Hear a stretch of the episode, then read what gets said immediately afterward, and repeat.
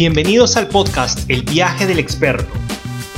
Cuando vemos a una persona que tiene éxito en algo, muchas veces no sabemos todo lo que está detrás de eso. Mi nombre es Fritz Cueva y este podcast ha sido creado para dar una mirada al viaje que han tenido que dar diversos líderes en la industria de la consultoría, coaching y capacitación para lograr llegar a donde están ahora. En el episodio de hoy estamos con Ernesto Novoa. Él es profesor de estrategia e innovación, escritor, innovador disruptivo, emprendedor y papá de siete hijos. ¿Cómo estás, Ernesto?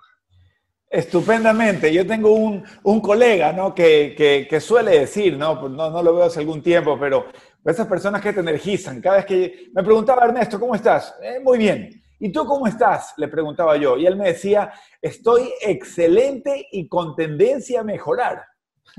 o que, así que bueno, dentro de este año eh, tan complicado, triste, duro, eh, la verdad es que sí estoy, estoy trabajando fuerte y, y, claro, difícil decir excelente y con tendencia a mejorar, pero por lo menos esa energía la tengo y ese ánimo.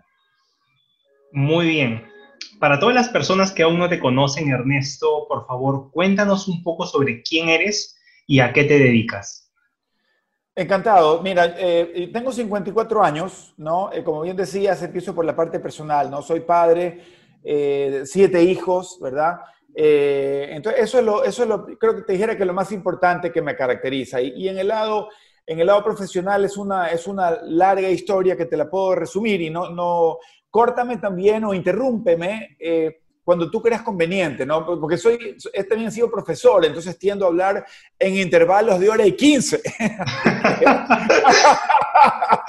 Córtame, no, si tú ves que, tú ves que si tú piensas, Ernesto se me está yendo de largo, tú me interrumpes con, toda confianza. No hay problema, lo haré. Mira, rápidamente, eh, yo, empecé, yo, yo, soy ingeniero mecánico y empecé a trabajar en el año 90 en lo que fue nuestra empresa familiar, ¿no? que la fundó mi bisabuelo Trabajé allí hasta el año 2000. Esta compañía la vendimos a Unilever, ¿ya? En esos 10 años yo me dediqué, digamos, a la parte de administración, ¿ya? Eh, la administración realmente mm, no era mi motivación principal, me di cuenta que no me llenaba, ¿ya? Pero mi motivación principal para estar en la compañía familiar es que era precisamente de mi familia. Es decir, yo estaba trabajando todos los días por el patrimonio de la familia. Entonces, esta era motivación suficiente. Pero en lo personal, yo sentía un cierto vacío al final del día que, que yo me casé en el año 92 y yo le decía a mi esposa a lo largo de esa década que estuve en la compañía familiar, ¿no? Al final del día como que me quedaba un cierto sabor agridulce, ¿no? De que, ay, esto como que no es del todo lo mío. Eh, el año 99, bueno, pues llegó una crisis de, proporciones Ecuador que pulverizó la moneda, ¿verdad? Y eso, eso es de conocimiento público, sobre todo el ecuatoriano. Eh, y por eso somos una economía dolarizada. Y, al venderse la compañía a Unilever, yo dije, bueno, ahora quizás es el momento, eh, en esa época tenía 34 años, es decir, ahora sí eh, voy a hacer quizás, voy a pensármelo bien y, y ver qué, qué, voy a hacer. Entonces me fui a vivir cinco años a España con mi familia aproveché para hacer un PhD, antes había hecho un MBA, y dije, yo lo que quiero hacer es ahora, digamos, seguir en el ámbito de la empresa, de la empresa pero bajo el ámbito del, del servicio, ya no desde, la, desde, desde el ser empresario como tal. Entonces, en esa época eh, me preparé para ser académico eh, y en el 2005 llegué a, nuevamente a Ecuador, a Guayaquil, a trabajar en lo que eh, en Ecuador es la principal escuela de negocios, la líder de, aquí, que se llama IDE, IDE Business School, que es, es parte de la red de, en Lima está el PAD, ¿no? que habrás escuchado el PAD. Eh, somos, somos escuelas hermanas, digamos, y hay muchas otras en la región. Entonces llegué en el 2005 y, y, y me inicié como académico. Y la academia es algo que me ha traído profundas, profundas satisfacciones, eh, motivaciones. Y Luego también en el 2007 con un socio creamos, fundamos, cofundamos una compañía de consultoría que se llamó Losning Business Solutions. Entonces em, empecé ahora a prestarle servicio a, las empresas, ¿verdad? Y este fue un, fue un ámbito que, en el que me desarrollé por 15 años, también me presentó muchísimas motivaciones. Eh, siempre en el ámbito del emprendimiento y la innovación. Ese fue mi foco, porque ha sido han sido las áreas que me han apasionado a lo largo de mi vida, son las áreas que he enseñado, que he practicado. Y en el 2015, inclusive que nos llevaron a una sociedad como una compañía estadounidense con base en Miami, que se llama Rocker. Se, se, deletrea R-O-K-K-3-R. Esta compañía tiene base en Miami, tiene ya unos 8 o 9 años de existencia somos socios de la compañía. Eh, por, unos años nos dedicamos también como ejecutivos de Rocker a promover, digamos, la, innovación eh, y el emprendimiento en nuestros clientes en, en, Latinoamérica. En este momento lo dejamos porque la situación de la pandemia hace que la propuesta de valor de Rocker en este momento sea una apuesta demasiado riesgosa para el empresario y Rocker se encuentra en otro, en, en otro momento en este, en esta, durante esta pandemia pero me he dedicado ahora a, emprender con mi socio, el socio con, el que cofundamos Losning. Con él estamos ahora eh, creando eh, una, comunidad digital que te puedo conversar después y aquí, y, pues para, que, para continuar la conversación, eh, que se llama Labnex. Es una, una comunidad digital de emprendedores, que te puedo contar un poquito más de eso también después. Y ¿Cómo, así surgió Losning? ¿Qué, ¿Cuál fue el motivador principal para que tú y tu socio decían, vamos a cofundar esta consultora? Es una gran pregunta porque cuando mantuvimos la compañía familiar en la década de los noventas, contratamos por, yo dijera, algunos proyectos seguidos a una, a una consultora internacional importante y con ellos hicimos muchas cosas, ¿verdad? Empezó en el año 92-93 con una planificación estratégica que luego desembocó en, digamos, proyectos más concretos, ¿verdad? Pero a mí siempre me pusieron como, como, como, como un miembro del equipo de la compañía que iba a trabajar colaborando como miembro del equipo de los consultores. Entonces, yo dijera que como, como ejecutivo de la compañía, eh, yo recuerdo con, con digamos, con, con con, eh, tengo muy buenos recuerdos de esos, de esos trabajos de consultoría para la empresa, aprendiendo mucho de estos consultores internacionales. Y yo en ese momento pensé, algún día me gustaría ser consultor, porque, digamos, lo que te comenté al principio, ¿verdad? Que no terminaba yo de hallarme como gerente, ¿no? Pero la consultoría ya me llamó la atención de entrada. Cuando terminé, en el año 96 terminé mi MBA en Estados Unidos, porque en esos 10 años que estuve en la empresa familiar, también tuve la oportunidad de estar en Estados Unidos en MIT, eh, no sé cómo le digan en Lima, MIT, MIT, Instituto Tecnológico de Massachusetts, haciendo mi MBA. Y yo recuerdo cuando terminé el MBA que yo le dije a mi esposa, oye, me encantaría hacer un PhD. Y ella me dijo, bueno, ya basta estudios, regresamos a Ecuador y vamos todos a trabajar. Entonces me aterrizó mi esposa y, efectivamente volví a la compañía familiar. Pero el mundo del conocimiento de I más D, ¿no? también siempre me entusiasmó y el de la consultoría. Y al irme a España, ya en el año 2000, me fui al IES, cinco años a hacer el PhD, ahí me, ahí me metí mucho, obviamente, por la naturaleza de un programa de eso, ¿no? A, la investigación eh, y en el ámbito del emprendimiento, para, para, luego venir y regresar a Ecuador a enseñarlo en el IDE. Entonces, cuando llego a Ecuador, vengo a, la, a, la, a la escuela de negocios pero como ya tenía una venita de la empresa, ¿no? Dentro de mí, ¿no? Eh, nunca fui un profesor puertas adentro, sino que yo tenía que ser un profesor puertas afuera. Eso es excelente. Tal, como yo lo Veo, gracias, gracias Fritz, porque tal como yo lo veo, un profesor, sobre todo en el ámbito de la empresa, que no está en contacto día a día con lo que realmente le preocupa al empresario, que cambia cada semana, ¿no? Eh, se queda fuera de juego muy rápidamente, se queda obsoleto. Entonces, estuve mucho tiempo también, digamos, buscando proyectos de consultoría, porque como te, como te dije, conocí la consultoría en un momento dado y luego quise tener la propia empresa, pero no tenía el socio ideal. Y como profesor no podía yo ser profesor y a la vez crear o fundar una compañía de consultoría.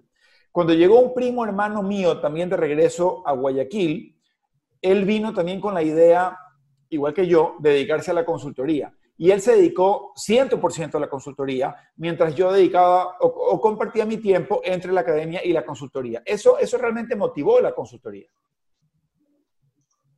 Muy bien, y eso que acabas de mencionar, eh, de verdad me parece excelente que un profesor que enseña innovación y emprendimiento realmente sea un emprendedor y alguien que realmente aplica lo que enseña a sus alumnos.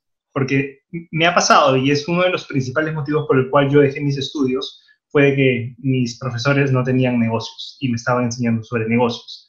Así que dejé de estudiar y fui a que alguien me enseñe que, bueno, pues ya estaba en el lugar en el que a mí me gustaría estar. Ahora, Sí, te, iba a decir, Fritz, que a lo que tú has dicho, quería felicitarte porque eres un, eres un adelantado.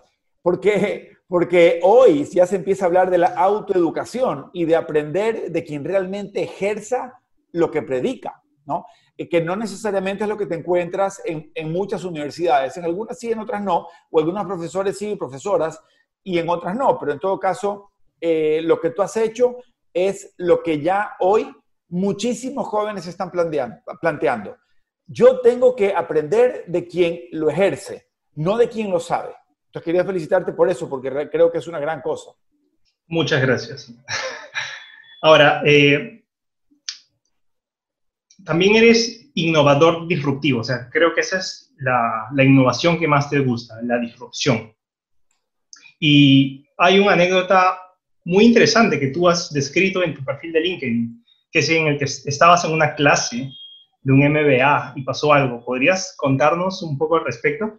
Sí, ese es el momento que realmente eh, atesoro, digamos, eh, como el, mejor momento que viví en la, en la academia, eh, o que he vivido hasta ahora. Hubo, hubo un momento en una clase con, con, con, un grupo de MBAs, por la noche, obviamente, esto, esto fue por la noche, y se fue la energía eléctrica, ¿verdad? Y cuando se va la energía eléctrica, obviamente no hay luz.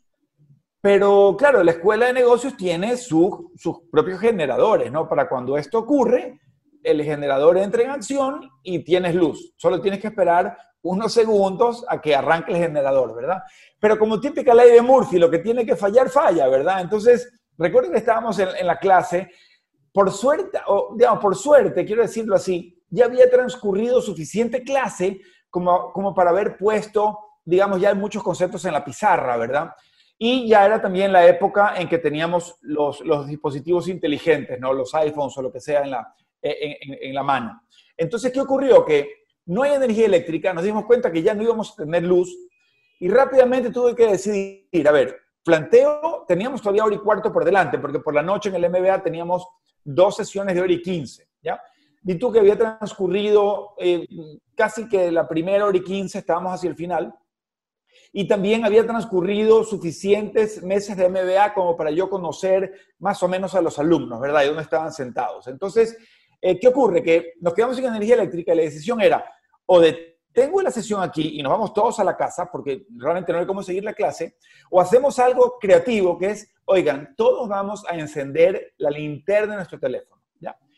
Eh, y vamos a seguir la clase. Y yo encendí la mía. Y yo me acuerdo que en ese momento, un poco para hacerla divertida, yo apuntaba la linterna de abajo hacia arriba para que mi rostro se vea con un aspecto un poco siniestro, ¿no? Entonces, eh, claro, nadie, nadie se aburría. Entonces, luego el que, quería, el que quería hablar movía su linternita, ¿verdad? Entonces yo sabía, yo sabía que, ah, mira, yo alumbraba y ya veía que era, por ejemplo, Laura. Ok, Laura quería hablar y le daba la palabra a Laura yo me acercaba a la pizarra y, con, y yo escribía, pues iluminando la pizarra donde tenía yo que escribir, donde cabía el comentario de Laura. Y así, créeme que terminamos la segunda hora y cuarto y salimos felices. O sea, ellos y yo, y ellas también, todos. Eh, porque fue, fue una experiencia espectacular. Eh, la improvisación es algo que a mí me encanta porque también soy escritor, yo escribo en el ámbito literario, he publicado siete poemarios, el ámbito creativo me encanta. Si yo pudiera dedicarme solo a la escritura y al teatro, fuera feliz, por ejemplo, ¿ya? Pero, pero esa es, otro, esa es otra, otra parte de mi, de mi yo innovador, como tú, tú dijiste. Pero en la clase, sí, eso fue un momento formidable en el que tuvimos todos que utilizar la creatividad pero, pero no bastaba solamente mi, creatividad o, mi propuesta, yo, yo, yo tuve cómplices, ¿no? Entonces, para cada innovación disruptiva, tú tienes que tener tus cómplices.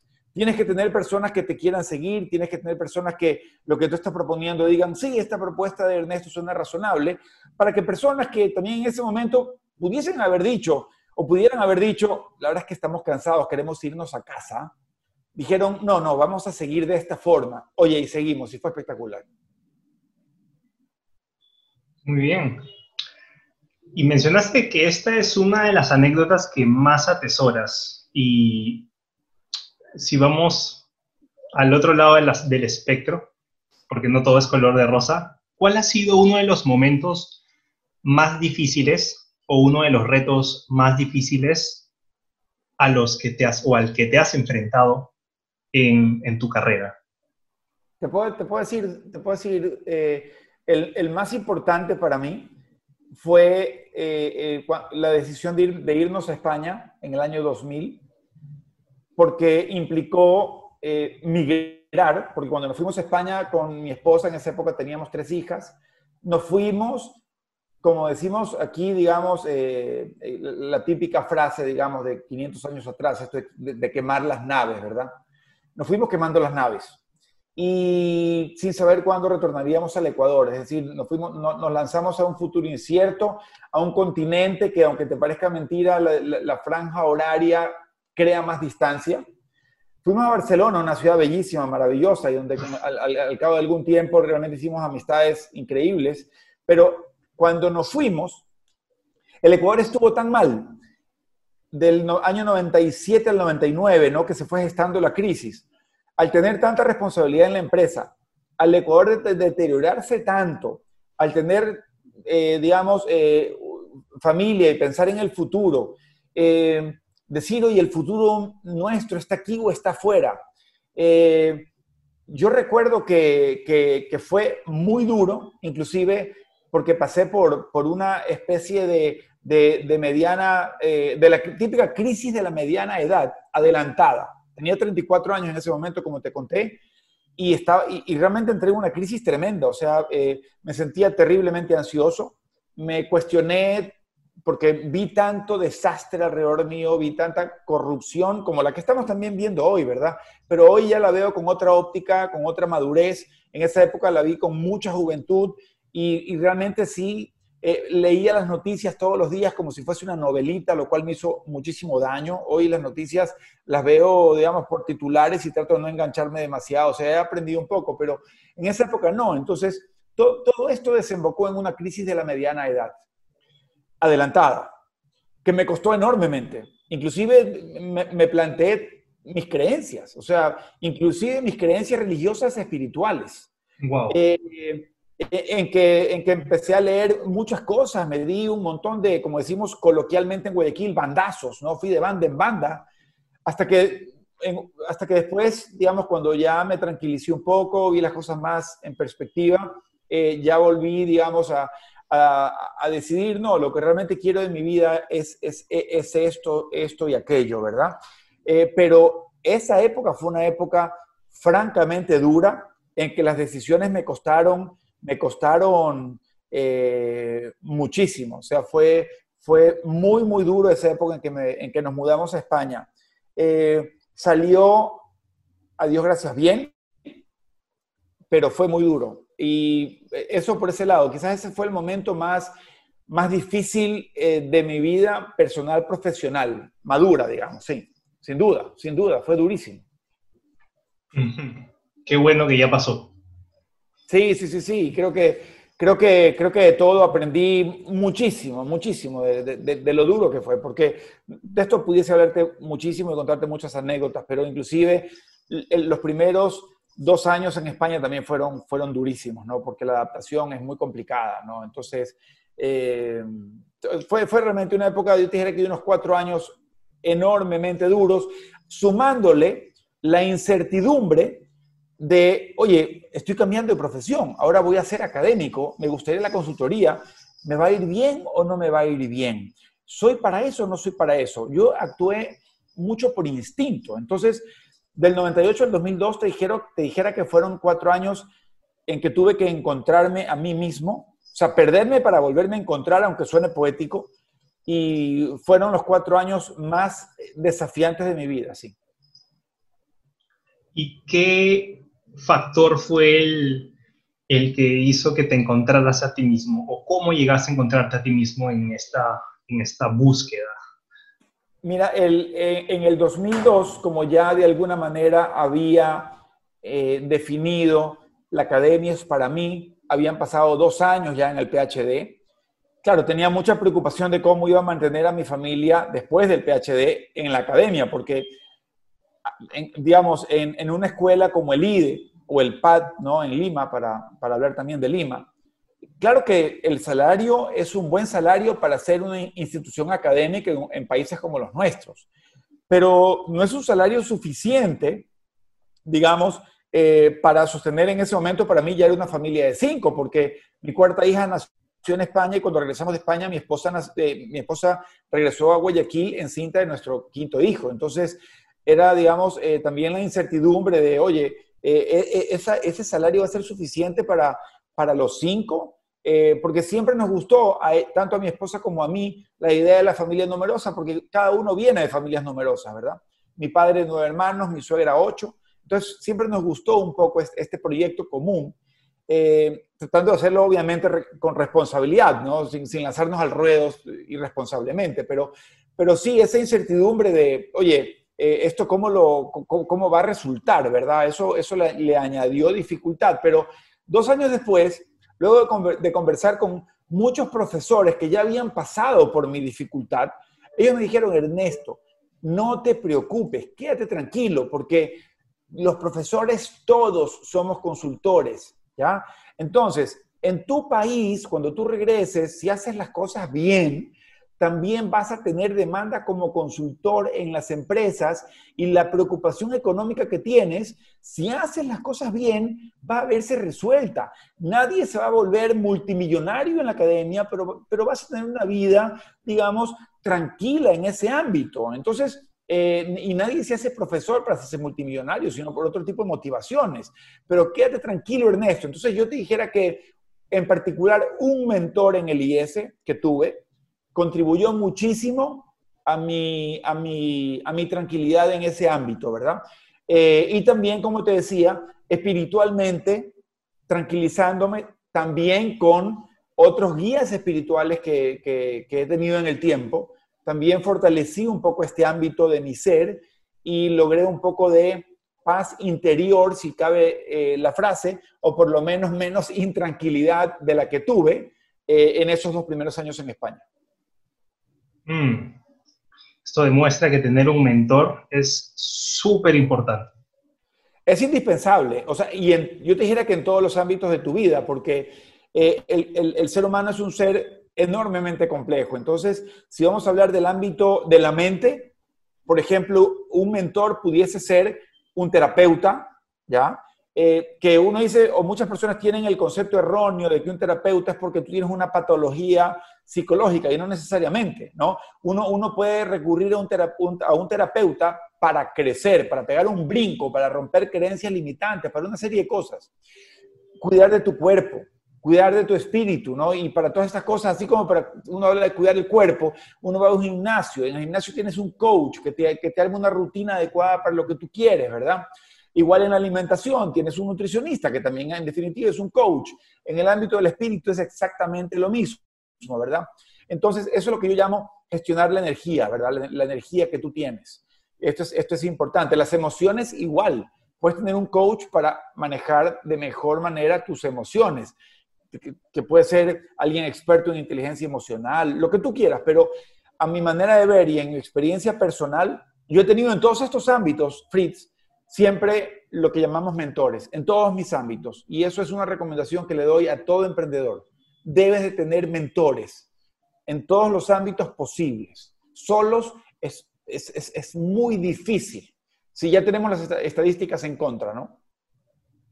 Excelente. Aparte, los mentores te ayudan bastante a reducir la curva de aprendizaje, porque ellos ya han caminado por donde tú piensas caminar o ir.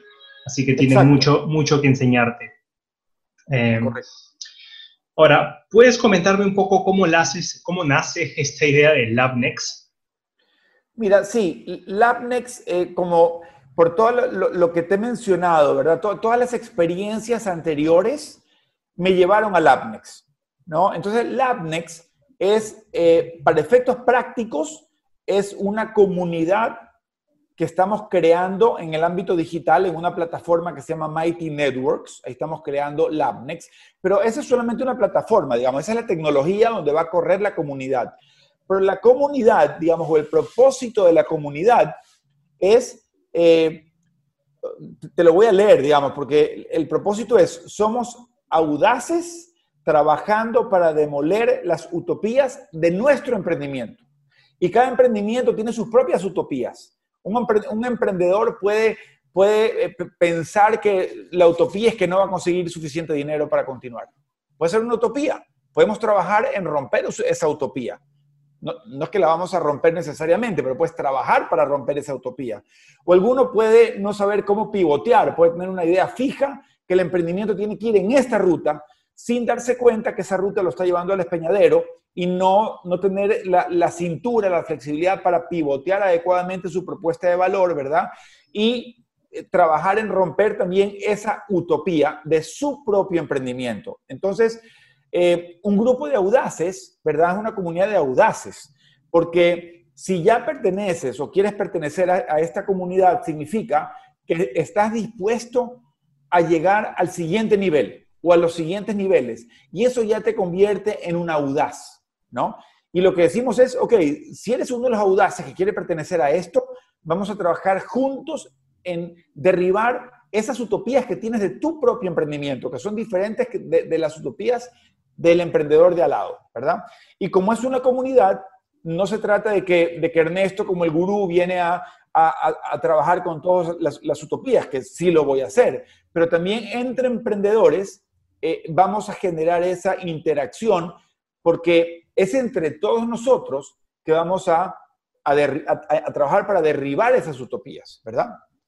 Y las, utopías son, eh, también hablando, digamos, claramente, ¿no? Son eh, la utopía de la audacia, es decir, si siento miedo, la audacia es una utopía, porque tengo miedo de hacer esto, tengo miedo de hacer otra cosa. Entonces, hay que trabajar para, para, para romper ese miedo, ¿verdad? Entonces, trabajar por la utopía y la audacia.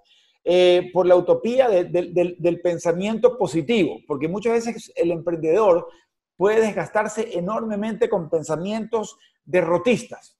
Es que no soy bueno para marketing, o que eh, no soy bueno para tal, otra cosa, o no sé suficientemente de finanzas, o cosas por el estilo, ¿verdad? Entonces, la utopía del pensamiento positivo, sí puedes albergar únicamente pensamientos positivos en tu cabeza, Evidentemente esto requiere cambiar hábitos, cambiar tu disciplina, cambiar tu manera de pensar. Eso, eso, eso lo vamos a trabajar en Labnex. Lo otro es la utopía de la energía, que ya te hablé un poco, ¿verdad? Del, del cuerpo, de la mente, de las emociones y del espíritu. También trabajarlo allí con planes muy concretos, ¿ah? Con, con llamados a la acción para cada cosa, ¿no? Si queremos trabajar en tu audacia, eh, podemos poner un, eh, podemos trazarnos también, dependiendo de cada quien, cualquier cosa. Si, si a alguno le viene bien eh, hacer algo que diariamente te, un día, por ejemplo, un día, siempre trabajar un aspecto que te incomode. Durante 100 días vas ejercitando enfrentarte diariamente a algo que te incomoda. Eso te hace más audaz, por ejemplo, ¿no?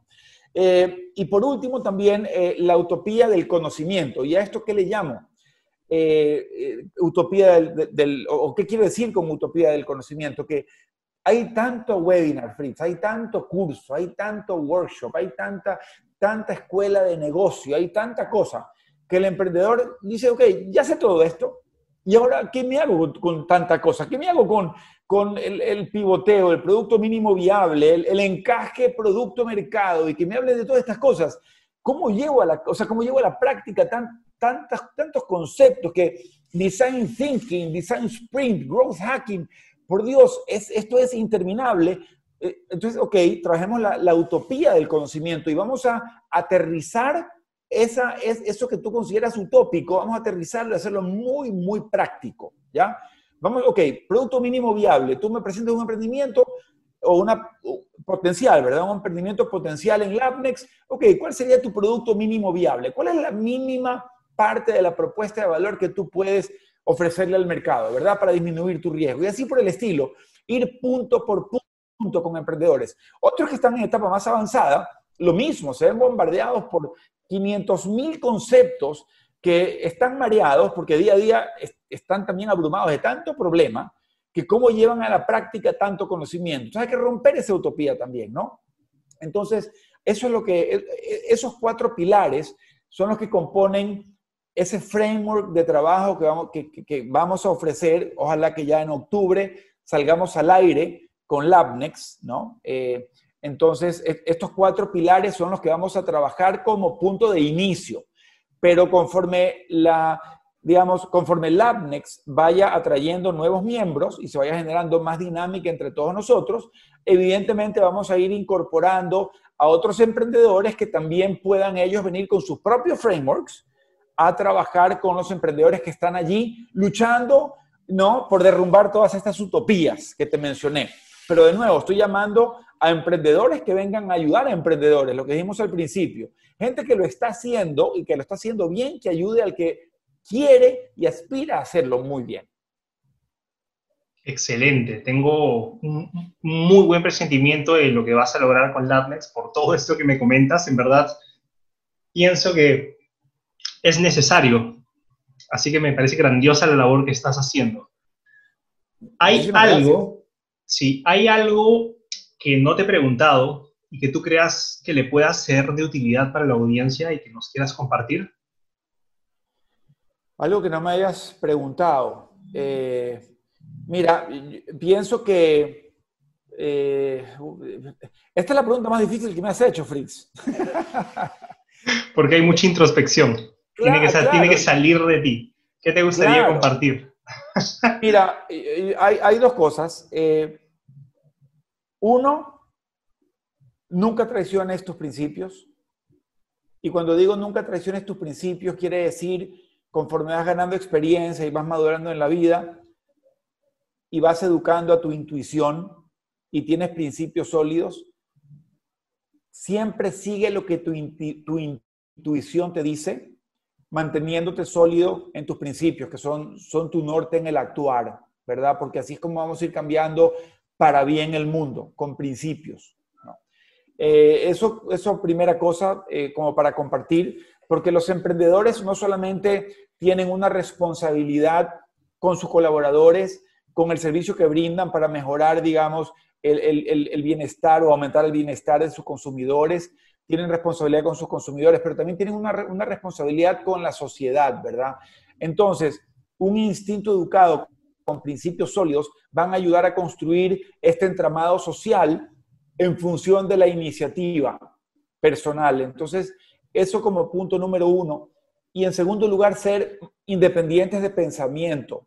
Decir lo que tienen en la mente sin tapujos, sin rodeos, evidentemente sin ofender a otros, sin creerse dueños de la verdad, pero sin quedarse callados. Porque si eres un emprendedor, porque estamos hablando dentro del ámbito del emprendimiento, que, que realmente habla, dice lo que piensa, está ayudando a construir su sociedad, su país, el mundo.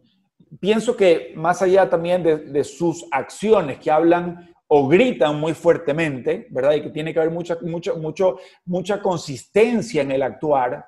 Eh, ser muy independientes de pensamiento creo que es absolutamente importante, decir lo que se piensa. Y puedo contarte una anécdota eh, simpática también de, una, de las quizás primeras experiencias en, independencia de pensamiento.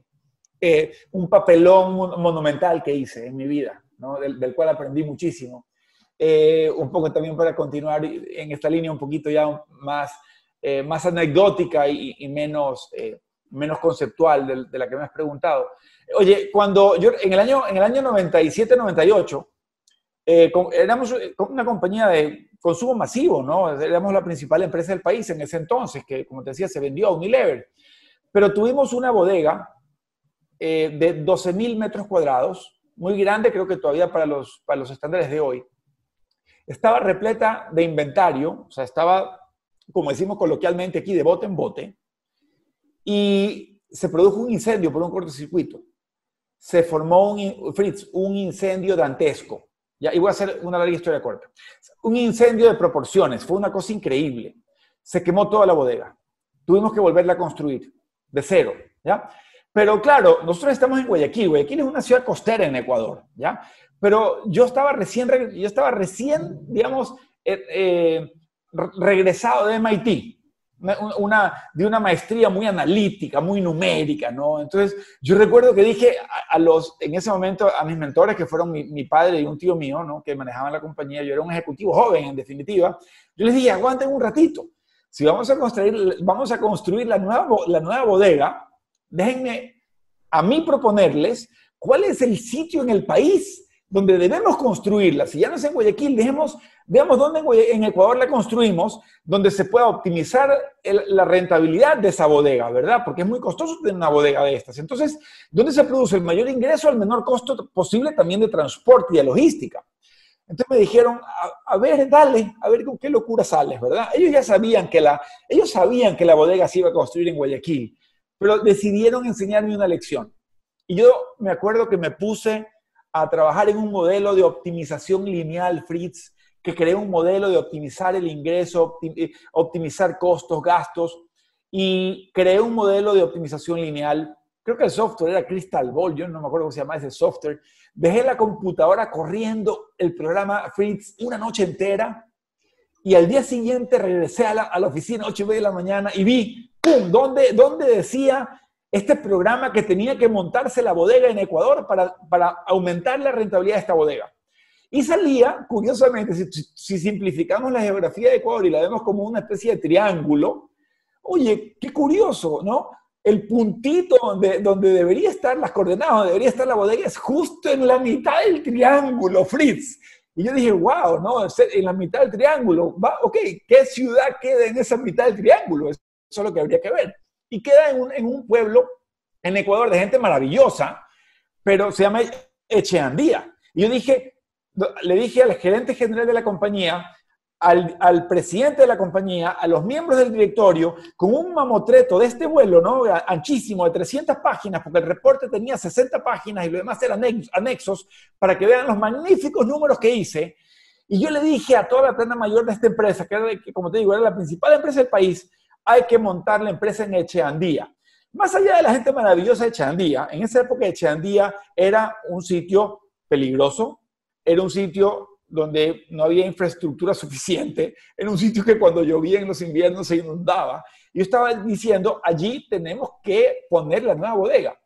Claro, yo entregué todo este mamotreto y Fritz, tengo primos que hasta el día de hoy se ríen de esta anécdota se ríen de esta anécdota y me dicen, oye, a veces sale alguna noticia de Cheandía, ¿no? Y, me la mandan por WhatsApp. Oye, mira, ahí está, ahí está Cheandía, ¿no?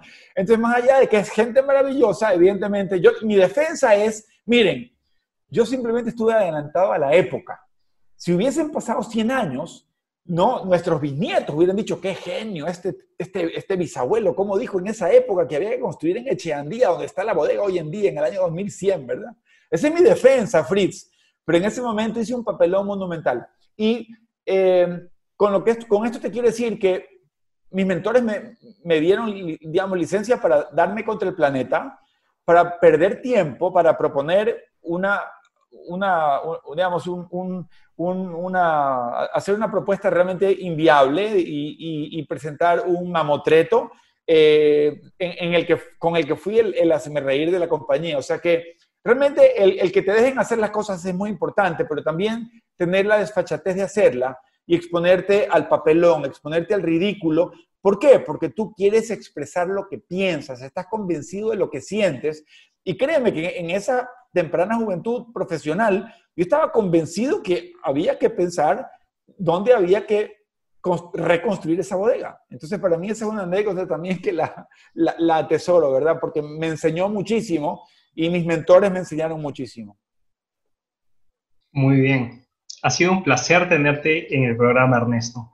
¿Cómo te pueden encontrar las personas en las redes sociales? Mira, pueden encontrarme en LinkedIn como Ernesto Novoa, Novoa, no, con B labial, eh, B larga, no con V. Ernesto Novoa en LinkedIn. si quieren saber un poco más y conocer un poco más mi ámbito literario, estoy eh, en Twitter solamente como, como cuenta cultural con mi nombre artístico, que es J Quintana. J es eh, deletreado, J-O-T-A, y Quintana es con K, no es con Q-U, es con K. J Quintana, me pueden también encontrar en, link, en, Twitter para, para, para, digamos, para conocernos un poco más si quieren también eh, entablar una amistad cultural pero sobre todo yo me muevo en LinkedIn. Eh, son las únicas dos redes sociales en las que tengo eh, eh, presencia, digamos, LinkedIn activa, en Twitter un poquito más reactiva porque no, tengo tiempo para dedicarle a las redes sociales, pero LinkedIn es una red social profesional, entonces sí estoy. Si me escriben allí y, me, digamos, y entablamos amistad, hacemos conexión con, con, mucho gusto. o también a mi email, ¿no? Que enoboa.labnex.net. Labnex se deletrea L-A-B-N-E-X.net. Eso es. Excelente, Ernesto. Muchísimas gracias por participar en el programa. Encantado, Fritz. A las órdenes cuando quieras. Llegamos al final de este episodio. Espero que hayas podido aprender algo de nuestro invitado. Y recuerda esto. Todos tenemos algo que contar y una historia que compartir. La pregunta es, ¿Cómo quieres que sea contada la tuya?